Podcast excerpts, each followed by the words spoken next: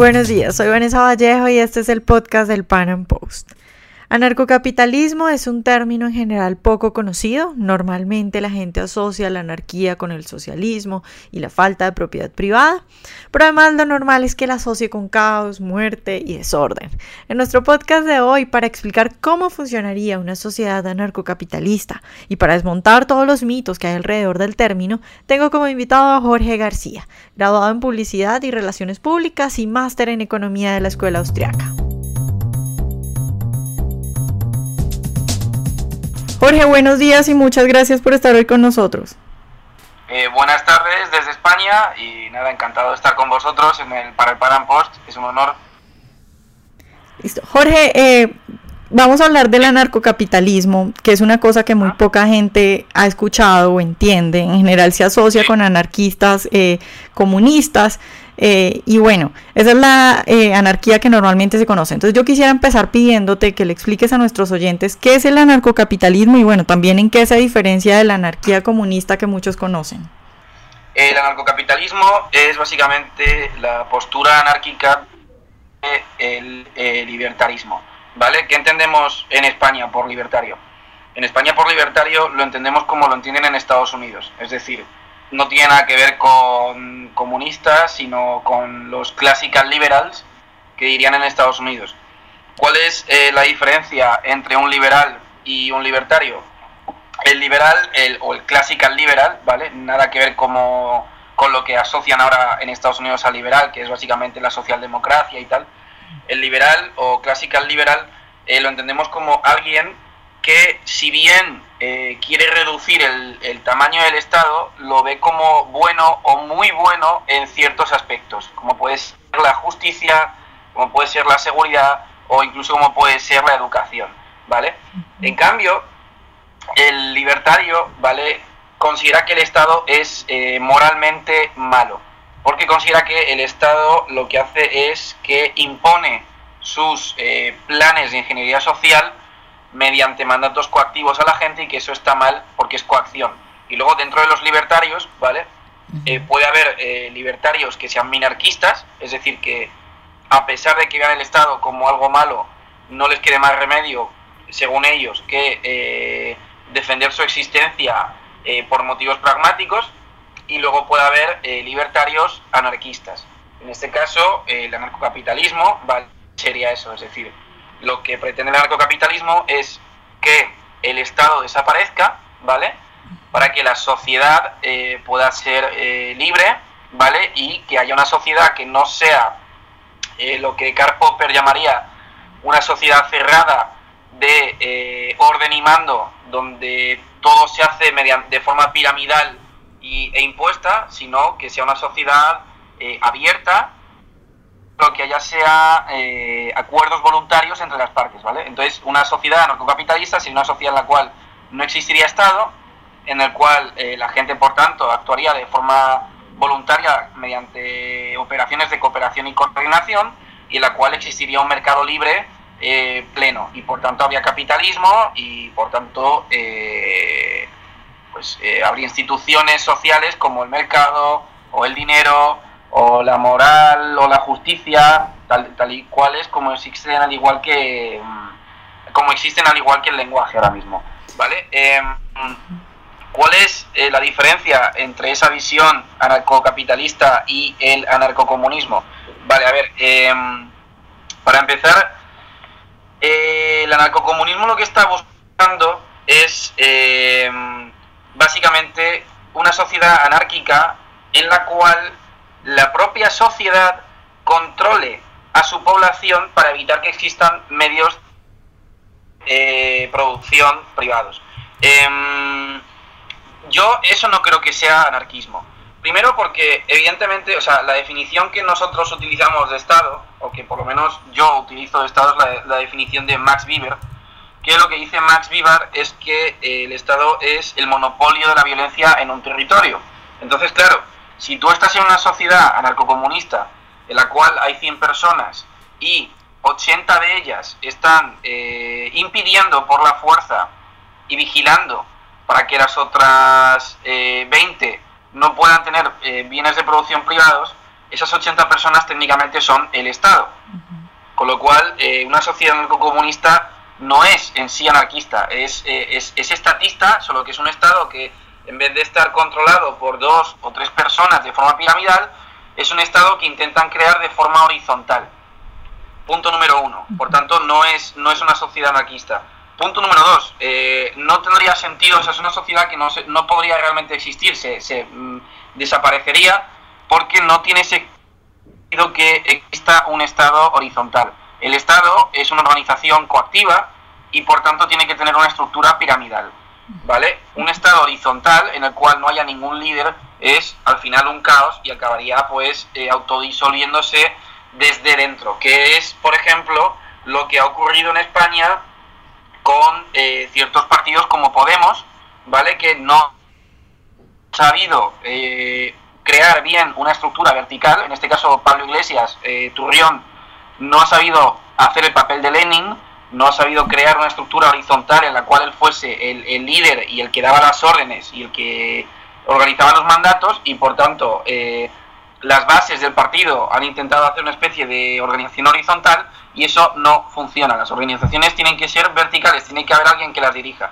Entonces, en el narcocomunismo, el concepto que, tienen, que tienen ellos de sociedad horizontal que lo vigila todo, aparte de ser un modelo estatista y por tanto ya no sería anarquista, punto número uno, tampoco tendría sentido que funcionase por el hecho de que es horizontal, punto número dos.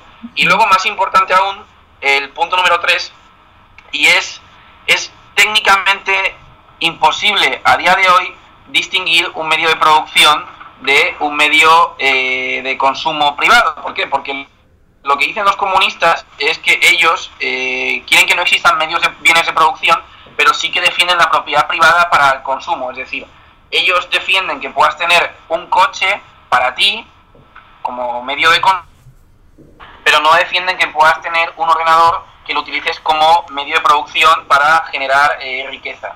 Técnicamente es una sociedad que eh, no es anarquista, eh, no puede funcionar porque no es una estructura piramidal, es decir, no tienen líderes, y, o según ellos no querrían tener líderes, y además es una sociedad que colapsaría eh, inmediatamente porque eh, es imposible que estén intentando, o sea, es imposible distinguir hoy, hoy en día qué, qué se utiliza como bien de consumo y como bien de capital, porque una misma cosa se puede utilizar para las dos. Claro. ¿Vale? Entonces, Jorge, eh, eh, bueno, entrando ya más a lo que es el anarcocapitalismo, eh, estamos hablando de una sociedad sin Estado, sin embargo las, la gente suele asociar eh, que si no hay Estado tampoco hay reglas, por lo tanto lo asocian al desorden. Eh, ¿Es posible que no haya Estado y que haya reglas? ¿Y cómo, cómo se logra eso? Ver, eh, lo que tenemos que entender, ¿vale? Es qué es eh, la sociedad, ¿vale? Aquí, por ejemplo, el autor anarcocapitalista más importante o más famoso es Murray Rothbard, y sin embargo, a mí eh, Rothbard me gusta mucho en economía, pero no me gusta cómo explica eh, el anarcocapitalismo. Y creo, para todos los que se sientan interesados, que el autor básico, para los autores, mejor dicho, básicos, para entender los pilares de cómo es una sociedad sin Estado, son dos autores que precisamente no son anarquistas, el, ellos eran libertarios minarquistas, pero que creo que eh, son básicos, que son Friedrich von Hayek, ¿vale?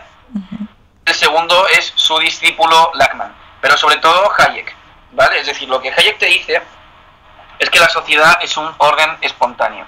¿Qué quiere decir eso? Quiere decir que la sociedad no se ha creado de forma deliberada, sino que ha surgido eh, en base a instintos naturales, ¿vale? El ser humano no puede ser autárquico, ¿vale? Y menos aún cuando hace miles de años había tribus muy pequeñas donde la división del trabajo apenas eh, desarrollada y por tanto eh, si había, si había, cinco en la tribu y faltaba uno, los otros cuatro podían morir porque los, lo necesitaban a ese quinto, es decir, no había una división del trabajo muy grande y por tanto su capacidad de ser autárquico era menor aún de la que soy.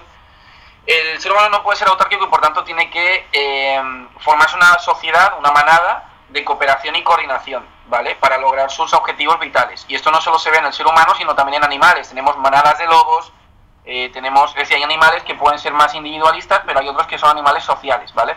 El ser humano es un animal social. Entonces, eso es lo que genera la sociedad. La sociedad es un orden de cooperación y coordinación que surge de forma espontánea. Y al mismo tiempo que surge la sociedad, también surgen otros órdenes eh, de cooperación y coordinación de forma espontánea que van evolucionando mediante un proceso enorme de ensayo-error, ¿vale?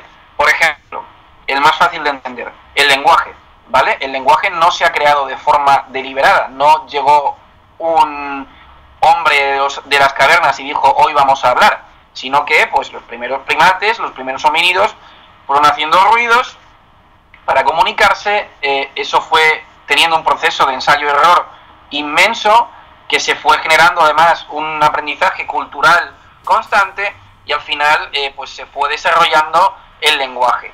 ¿Vale? Esa es una institución social evolutiva que ha surgido de forma espontánea, es decir, no ha surgido de forma deliberada y que se ha ido desarrollando y que se sigue desarrollando. Y otra institución social evolutiva, que es para este caso la que nos interesa, es el derecho.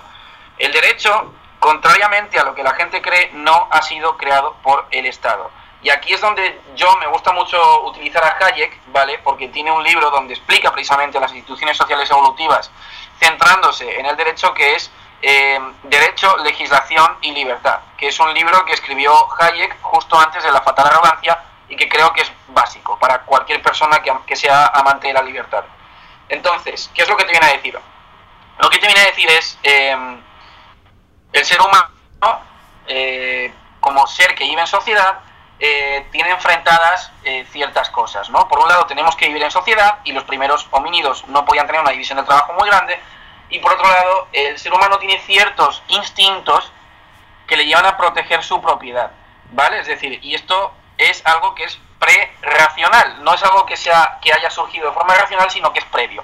Y lo podemos ver también en animales, es decir, no es propio de el cerebro ya formado del ser humano, sino que es propio del cerebro reptiliano, de cuando los seres humanos están empezando a evolucionar.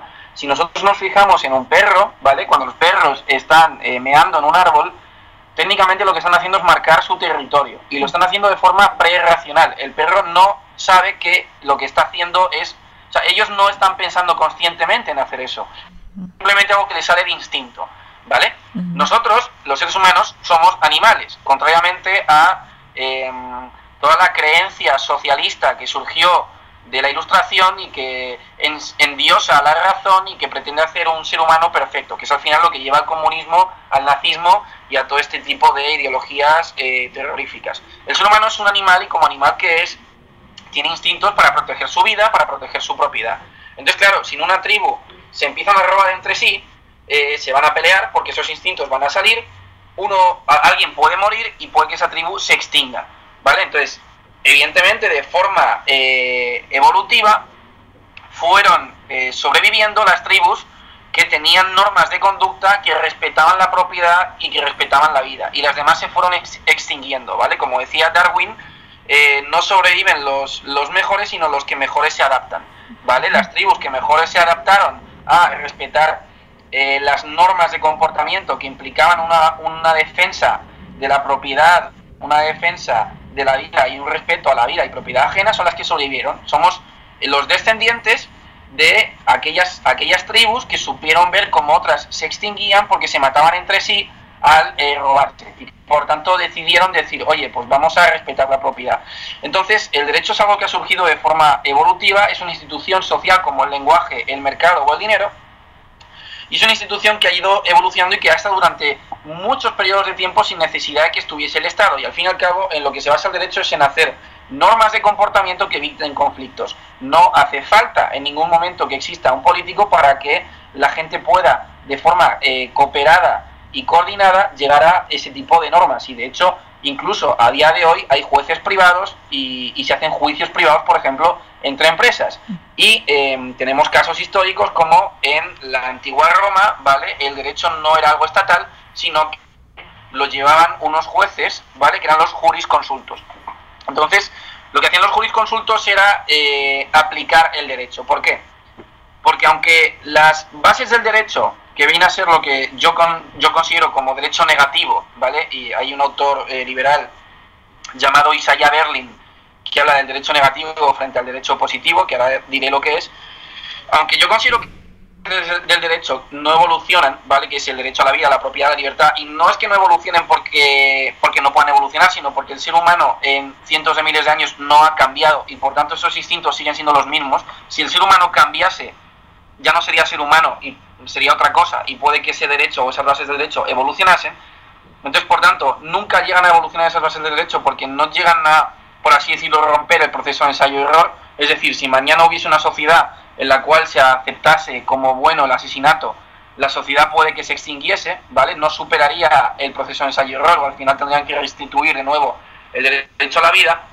Aunque no evolucionen las bases, sí que evoluciona la aplicación de las bases. Es decir, no es lo mismo que eh, te vengan a robar a tu casa dos ladrones con un hacha y con una máscara o un pasamontañas negro que tú no sabes quiénes son, y por tanto les pegas un tiro y está justificado, a que te venga un niño a coger una manzana de un árbol. En el caso de los ladrones, estaría justificado pegarles un tiro, sin duda alguna, porque es defensa propia. En el caso de un niño, no. Entonces, para esos casos están los jurisconsultos, que son los que aplican y los que dicen, bueno, pues nosotros creemos que esto no está justificado o sí que está justificado. Y las partes, como no existe el Estado, son las que voluntariamente tienen que aceptar si gusta o no. En el caso de que no les guste, por ejemplo, pues se puede dar el caso de que si hay un juicio privado en el cual eh, se está juzgando a una persona que ha robado a otra y la persona que ha robado decide restituir el daño causado eh, a, la persona a la que ha robado, puede que el resto de la sociedad eh, no quiera comerciar más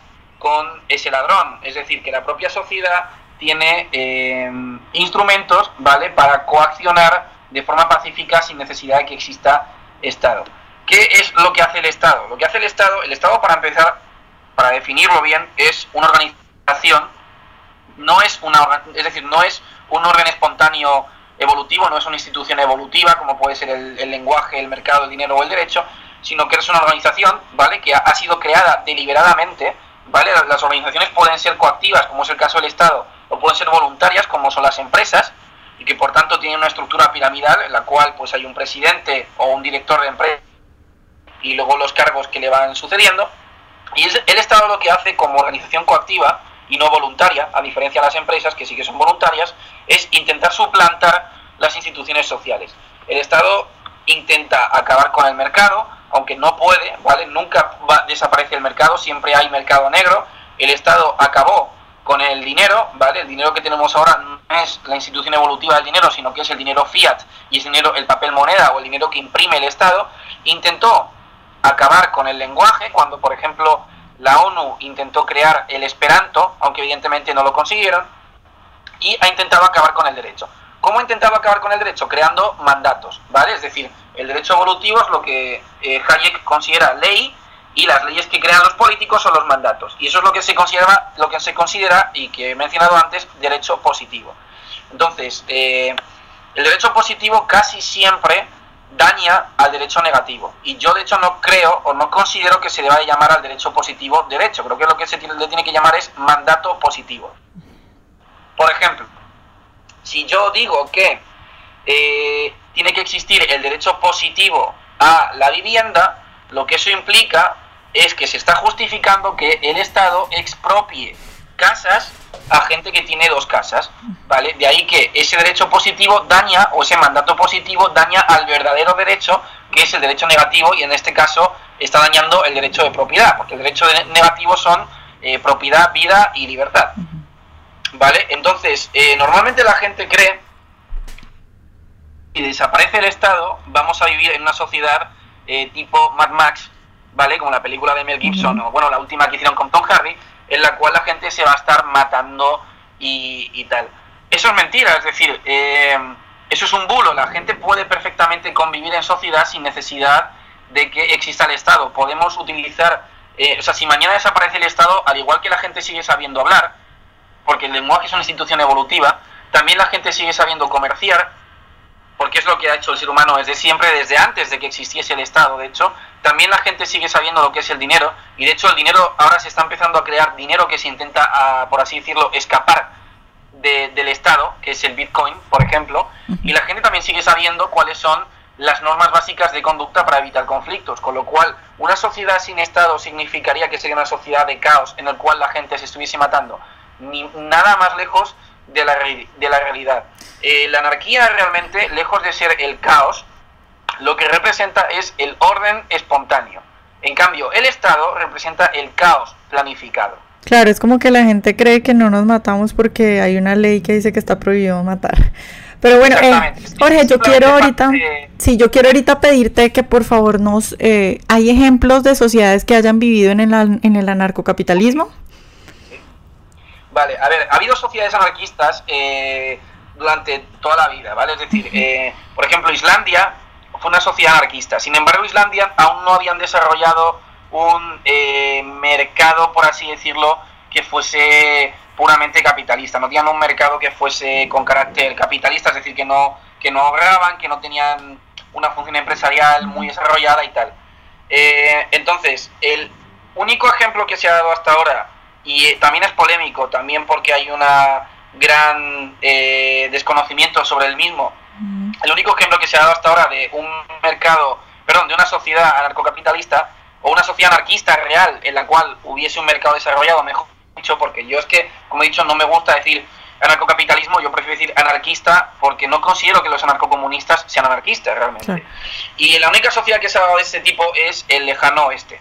El lejano oeste es una sociedad que a menudo está muy... tiene muchos prejuicios encima porque Hollywood eh, la ha convertido en el salvaje oeste.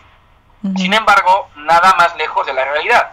Es decir, en el lejano oeste, el número de muertes que había, contrariamente a las películas de Hollywood, era bajísimo. ¿Por qué? Porque todo el mundo iba armado. Yo sé que esto es contraintuitivo decirlo, pero cuando todo el mundo va armado, ¿vale? Eh, se produce una cosa que se llama el equilibrio Nash, ¿vale? El equilibrio Nash se da cuando, si tú sabes que todos los demás van armados y los demás saben que tú también vas armado y que por tanto en cualquier momento eh, que haya un conflicto puedes eh, perder, es decir, que te pueden matar a ti o que puedes matar al resto, eh, la incitación a la violencia desciende, ¿vale? Para que te hagas una idea, en el lejano oeste moría más gente al día en eh, un accidente de carruajes de caballos en Nueva York que en el lejano oeste, en esa misma época. ¿Por qué? Porque todo el mundo iba armado, es decir, un grupo de forajidos de cinco personas, ¿vale? No se atrevían a, robar una, a entrar a robar a una ciudad de 100 personas porque sabían que cualquiera de esas 100 personas les podía matar por la espalda y que estaban en inferioridad de número. Entonces, donde se producían los crímenes, básicamente en el lejano oeste, cuando se daban crímenes, por supuesto, era entre las ciudades. Dentro de las ciudades, como todo el mundo iba armado, eh, se producía un equilibrio Nash en el cual la gente no se mataba entre sí.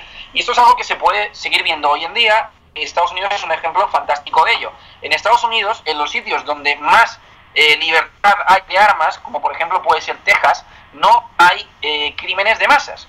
No se dan crímenes de masas. En los sitios en los que, en cambio, la libertad de armas está, eh, por así decirlo, medio prohibida o está muy eh, vigilada, sí se dan crímenes mal, crímenes masivos, como puede ser Chicago o como puede ser Filadelfia.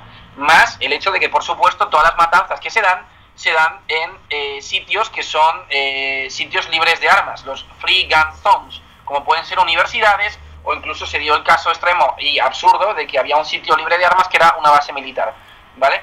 Entonces, em, el lejano este, contrariamente a lo que la gente cree, eh, era mucho más pacífico de lo que nos ha vendido Hollywood, de hecho, eh, y también parecía otra cosa, era tan pacífico que las personas que cometían crímenes porque les daba igual todo, se hacían famosas. Por ejemplo, Billy el Niño y todo este tipo de degenerados. Entonces, mm, pensemos que realmente si hubiese sido un sitio donde todos se hubiesen estado matando todo el día, no habría habido nadie que tuviese fama. Habría sido como la isla Tortuga de los piratas, ¿no? Donde nadie tenía fama, no conoces a nadie que sea famoso allí. En cambio, ¿por qué conocemos a Billy el Niño o gente así? Porque eran los pocos eh, locos, ¿vale? Que les daba igual todo y, que, pues eso, y el, resto de gente era generalmente muy, muy pacífico. Y en el lejano oeste eh, se desarrolló un proceso capitalista donde se dio la función empresarial. Función empresarial es básicamente utilizar la creatividad humana para hacer productos y servicios que satisfagan a los demás y obtener un beneficio propio a cambio, ¿vale?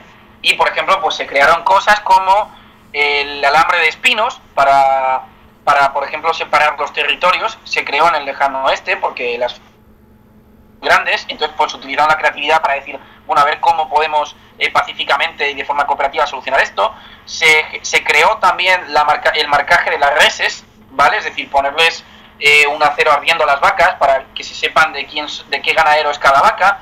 O, por ejemplo, para proteger eh, las fincas, se creó una figura de policía privada que es el cowboy.